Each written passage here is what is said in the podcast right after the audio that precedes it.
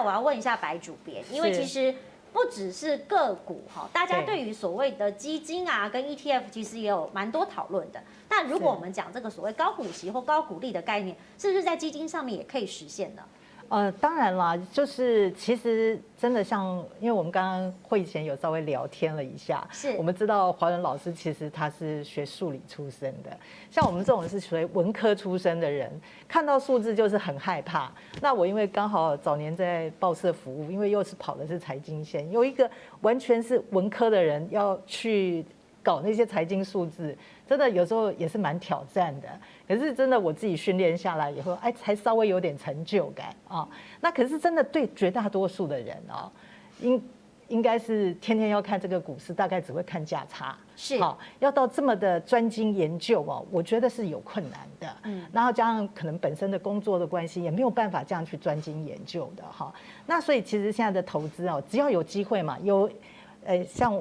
就常常大家有很多的懒人包啊，像 Uber Eats 啊，大家懒得出门就有 Uber Eats 嘛，对不对？好，或者是 Panda，好，对不对？这这个这个一样的道理哈。所以其实我们除了玩股票以外，其实现在因为基金公司它也。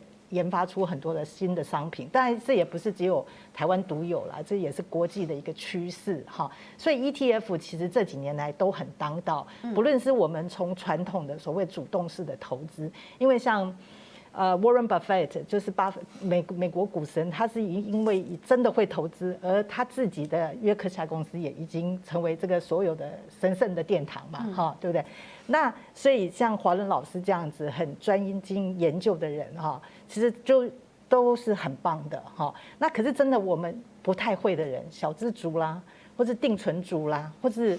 真的玩累的菜篮族，嗯，其实我真的很专业的事情，我们就专有给专业的人。因为像华伦老师这种，真的是很认真要在研究的，而且他是以当，诶大股东的心态来去参与他的股票的。是，那真的没有办法的。我觉得啦，哈，就是基金公司也研发出很多的新的商品，也发行很多商品，其实都是可以来考量。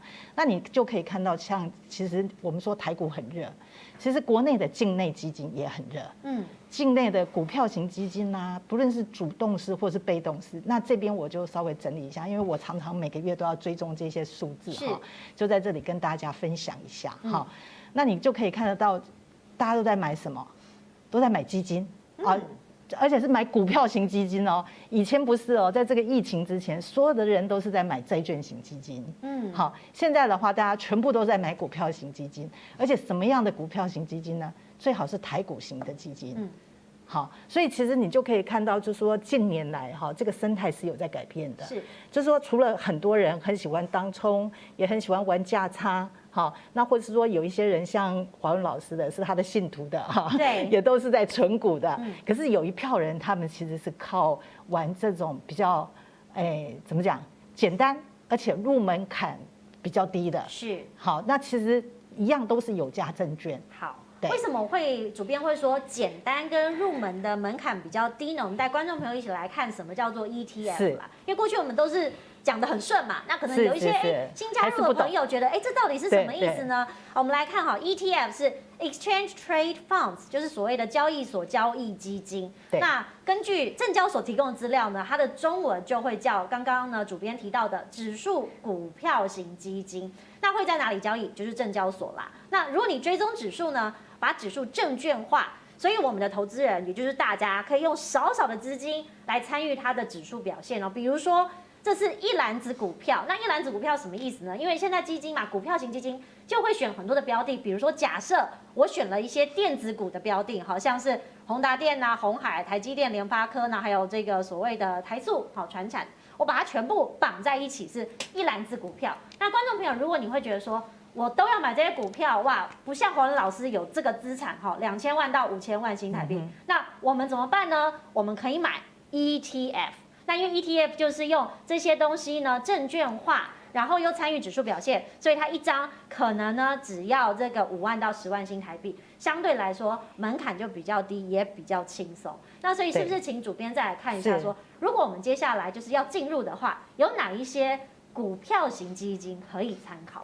好，那我们再来看一下这个部分哈，除了我们刚刚提到的这个，诶，债券型基金，这个就稍微也是回顾一下哈，跟大家讲一下哈，就是还是有些人哦，还是会买债券啦哈，那你也可以看得到，哈，债券型基金其实在存量上面。哦，就是台湾人持有的规模上面是比较大的，有一点七兆哈，在境外的部分，然后境内其实也有一点九兆这么多了哈，然后那个你再看看它总持有的话哈，境内境外加起来是三点七兆哈，那那个股票型基金稍微少，可是你再看最近一个月的净申购量来讲，其实应该是这几。这上半年都是这样，是净申购量都很强劲，都是在股票型基金。好，好，那我们再来看看这个最新的，哎，因为今天的新统计可能才会出来了，所以这个是四千。先拿六月份。对对对对对，因为七月都会落后一个月啊。是。好，那我们可以看到大家都买什么呢？这个是把境内外基金全部加起来看了哈。那你看第一名是谁？大家还是零零五零，好，然后再来一个就是国泰的这一档，好，然后以及富邦的这一档也是最近也是蛮有名的，哈，这些都是净申购排名的。然后你这里，哎，你也会看到有谁嘞？有一些境外基金，好，然后还会看到，哎，你有没有看到有些很好玩的？比如说元大三百，而且还是正两倍哦，是六月买哦，嗯，嘿，你知道七月以后发生什么事吗？哎，陆股不是大跌吗？哦、对，对，恒生指数 对对对，跟着大跌了耶。对对对，所以你看，可以看得出来，台湾人是不是很勇敢？是。对对对，好，这个是一个趋势啦，哈。对，然后另外你也可以看到，哦，有债券型基金还是还蛮热卖的，哈。那境外基金有一档叫贝莱德斯矿，哦，这是常年常青树了，大家台湾人在里面进进出出的非常的多啊。那当然还有一档很热门的，就是安联收益，哈，哎，那个安联的那个收益成长基金，这个现在是全台湾台湾人持有最多的了，已经不再是联博全高收了，是这样这一档，其实也蛮好的啦，就是一个。以美股为主，又是一个平衡型的，总比都是买高乐色债好嘛？对，不对？这 这个以前有些被批评，可是其实乐色债是不是真的就不好？其实也未必进来，因为有专人帮你服务了。哈，是好。那我们再来看看有哪一些配息型基金可以来买？哈，是。其实刚刚我们的那个可以就可以看得到，其实股票平衡型固定收益，货币比较少。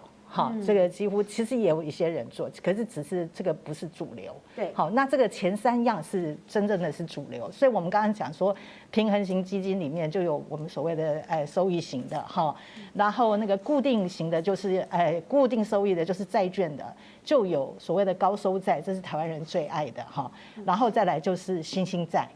好，这个也是过去几年来非常流行的哈。是。然后再来就是股票型，股票型为什么不配息？哈，其实在这几年已经有很多的讨论。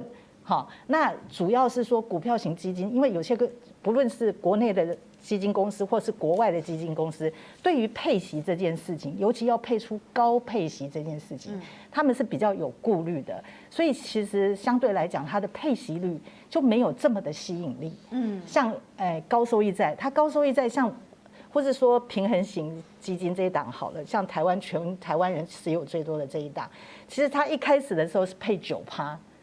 哇，九趴听起来也很高哎、欸，很吸引人啦。台湾那时候，纵使它刚推出的时候，假如说银行的定存还有两趴的话，哈，其实也不到两趴，嗯，好，而且其实政府还会规定你哦，就是很多银行是不接受大额存款了，所以那时候它很受欢迎，因为可以到九趴，哈，好，那甚至有一些新兴债，它甚至推出来是怎么样？它可以十八趴，可是他做的是其他的货币型。比如说他会做南非币的，嗯，或是说有所谓的澳币，就是其他的杂币级别啦，好，才会有这么高的收益率。所以其实这个也是可以看得出来这样子的一个端倪。嗯，对，好。嘿嘿，那其实我们刚刚一直讲到配息跟高配息，嗯，我知道这是过去哦，不管是销售啊，或者是在股市当中是吸引人入手的一个标准门槛。所以我要回到黄文老师，因为过去大家都在讲配息，有现金股利跟股票股利啦。哎，那很多人就会觉得说。是配现金好还是配股票好？我们直觉都会选现金嘛。那您是不是也是依照这个原则来选择？其实照原则是刚刚讲这个六大的存股的条件。嗯。那配息跟配股要看公司营运状况。假设这个公司在成长当中，它可能会就配比较多的股票。嗯。可事实上，现阶段台湾的股票应该很少很少有配息的，像台积电它呃很少配股的，像台积电也不配股啊，股价一直涨。那配股哈，大家觉得好像股票张数变多了，对不对？是。其实不是呢，张数变多，其他单位的价值变少了。这跟切披萨的道理是一样。比如说这个巴菲特举的例子，他说哦，你到一个披萨店买一个披萨，然后店员问你说，请问要切成四块，切成八块？你想想说，我切四块好了，为什么呢？因为切八块我吃不完。嗯，其实四块跟八块是一样，一样，它的 总总数是一样的。对，比如说呃，自营主播，然后我我们两个合开一家便利商店，是，然后我们各出五百万，然后我们发行两张股票，你一张我一张，我们各持股百分之五十。嗯，好，那第二年呢，我们配股哦，一张配一张，那你一张变成两张，我一张是变成两张。是，那本来我们各一张嘛，那是二分之一，我们一人是二分之一。现在两张，但是总发行数是四张，变成四分之二，所以四分之二是等于二分之一。所以你配息哈，呃，讲说配股，配股是呃相当于股票分割。你不要以为说一张变两张会变多，不是，你一张变两张，每一张的价值是变少，因为它 EPS 会稀释嘛，对不对？大家知道，股价会一半嘛。假设你一张配一股配一股的话，股价会少一半嘛。那那每一股的价值就是都被稀释了。嗯，所以其实不用。太 care 说配股还配息，重点是这个公司可以获利一直稳健成长。那看公司的呃个别的状况，有时候因为要为了少被课政府课税，他就要配，因为他赚太多哈，如果不配发股利出来会被课税，未分配盈余税才会配股这样。那其实不用说太注重配股或配息，主要是它可以稳定一直成长就好了。好，如果可以一直成长的话，因为刚刚一有讲到现金跟做所谓的股票，好，我们也是来看一下啦。因为过去可能大家对于这个基本概念还是想要有一定的了解，那我们就带观众朋友来看一下这个除权息哈。因为我们一直在讲说配发现金或是股票的价值，那我们刚刚也有讲说除就是分配嘛，所以是分配股东权利跟分配现金的这个分配。所以你可以看到哦，除息是股价扣除配息的市值哈，所以你可以把股价减掉股息。那除权就是。股价扣除配股的市值，所以你可以发现哦，这个是股票股利除以面额。那当然，你常常听到除权除息讲在一起，就是除权息嘛，哈，先除息再除权，所以你就等于说这个公式，哎，把它套用在这里，就会等于我们最后的结果。那假设股价七十块，好，刚刚比如说黄老师有举很多例子，我们讲是发放现金股利一点五元，股票股利一块钱。那它的股票面额十元的情况之下，如果是除息的话，我们用股价七十元减掉股息一点五，所以除息的参考价来到六十八块五。那如果是除权的话哦，大家可以观察这个公式哦，除权参考价也是同样是股价，然后你可以一加一除以十哈，就会来到这个数字。那同时的除权息也是把公式套进来。那当然，其实大家在看到这个数字，也会觉得说，哎，如果我们这个股利跟股票成长哈，因为我们一直在讲所谓的定存概念，我带观众朋友来看一下，哎，是不是过去呢股利成长的投资股跟高值利率？因为黄老师刚刚已经有举了很多的例子，是说如果公司没有成长，哈，其实再怎么存是不会有所谓的收益的。但是如果你鼓励的成长，或是哎，二十年来你可以看到它这个公司整个的营收还有获利或是配息都很稳定，也许就是一个好的投资标的的选择。那黄仁老师是不是来看一下？哎，领到股利之后，你大概都会怎么处理呢？嗯，领到股利还是要再买啊？还是要再买，这样逢低买进。对，最就是越早买越好啊。嗯，那我刚刚还是再补充一下那个殖利率的问题哈。嗯，殖利率可能会要求说要可能六趴八趴，是不是？对。那其实，呃，刚讲过说，如果有个公司它今年六趴八趴，但是明年后年它会一直衰退，那那就那就不可以。嗯，好，一定要一直成长才可以。那比如说像像，因为常有读者问我说，哎，有没有五趴八趴的股票？我说哦，你现在买哦，过了几年之后就五趴八趴。比如说这个中还是中华石为例子好了，我当年二零零五年的时候配买十五块，然后配息零点五，那。刚刚讲过殖利率的算法嘛，就零点五除以十五，这样几趴？这样才三趴，对不对？对。好，就是我十六七年前买十五块，当年配零点五，就殖利率才三趴，是不是很少？嗯。那是不是说不符合六趴的这个这个规定呢？其实不是哦。中华石去年配三块，嗯，所以我当初买十五块，三除以十五多少？二十趴呢。嗯，那明后年他这家公司会越配越多哎，有一年是有可能配十五块，那不就一百趴了？所以你要不要太在乎说你当年度买的只有三趴四趴？只要公司会成长，你当初买的价钱，未来就有可能变八趴、十趴、二十趴、三十趴。反之，如果你为了今年六趴、八趴、十趴很高，就要股价一直跌，获利一直衰退，就变成你今年买十趴，明年剩两趴，后来变没有趴，有可能公司亏损，就配不出股息。是，对，嗯，好，讲鼓励的部分呢，其实观众朋友，如果你常在听啦，但是它时间怎么算，我们也来关注一下。通常呢，它会有一个公告日，所以你在公告日呢看到这个 declaration date 之后呢，通常这个时间点会为期一个月。那你要注意我们刚刚讲的这个除权跟除息日，然后还有一个最后过户日。那其实呢，记得它有一个停止过户的期间，总共有五天哈。所以在这个过户的基准日，你要注意这个日期购买，才不会丧失你这个配发股利的权益。那当然，观众朋友有很多人我知道他是领到了之后他就卖了。可以这样吗，华文老师？领到之后，对啊，看你的理财规划。我是领到之后不卖，因为我卖掉我就没有人帮我工作。我卖掉之后我就不是这个公司股东了。那那我现在失业了，我学校少子化，我流浪教师失业，没有代课缺，那谁帮我工作？嗯，是。哎，再买回来，好，要涨跌再卖吗？那我做价差一定会赚吗？不一定，但是我存股一定会赚的。至少我现在不用工作，我退休了。对，我有这么多股息，我不用工作。对啊，所以我从来不会想说什么时候要要卖啊。嗯，比如说，比如说你你是一个可能退休族，那可能可能呃你呃，比如说你的退休金也没有很多，那假设你有很多，你有一些房子，每每个月可以领很多租金，那你你可能很长寿啊，会活很很久啊，那你敢把把房子卖掉吗？嗯，也不敢嘛，你就每个月固定领领房租嘛，应该就这样的概念。对，但至少一定有一些卖股票的时机是您看到的吧？哦，卖股票您还是有一些哦，有有有对守着吧，因为总总不能都不卖吧？对，还是要获利了结。不是不是不是，获利不能了结，获利要要永无止境的获利，是要亏损才会赶快了结。OK 好。对，获利不能了结，像巴菲特持有可口可乐都三十几年了，美国运通、喜事糖果、盖可宝都不。三四十年都没有卖，获利要让它尽情的获利，不能了结，嗯，亏损才要了结。所以，我上一次卖股票是二零一九年五月，哦，那是蛮久以前，两年前，两年前，对，两年前，就是这个公司它就是获利连续三个季度大幅度衰退，获利衰退，不是股价衰退哦，不是股价跌哦，嗯，股价跌我是买不是卖哦，嗯，是获利一直衰退，后来衰退到受不了才卖掉，是，对，对，原则上就是说，呃，看获利趋势，不是看股价。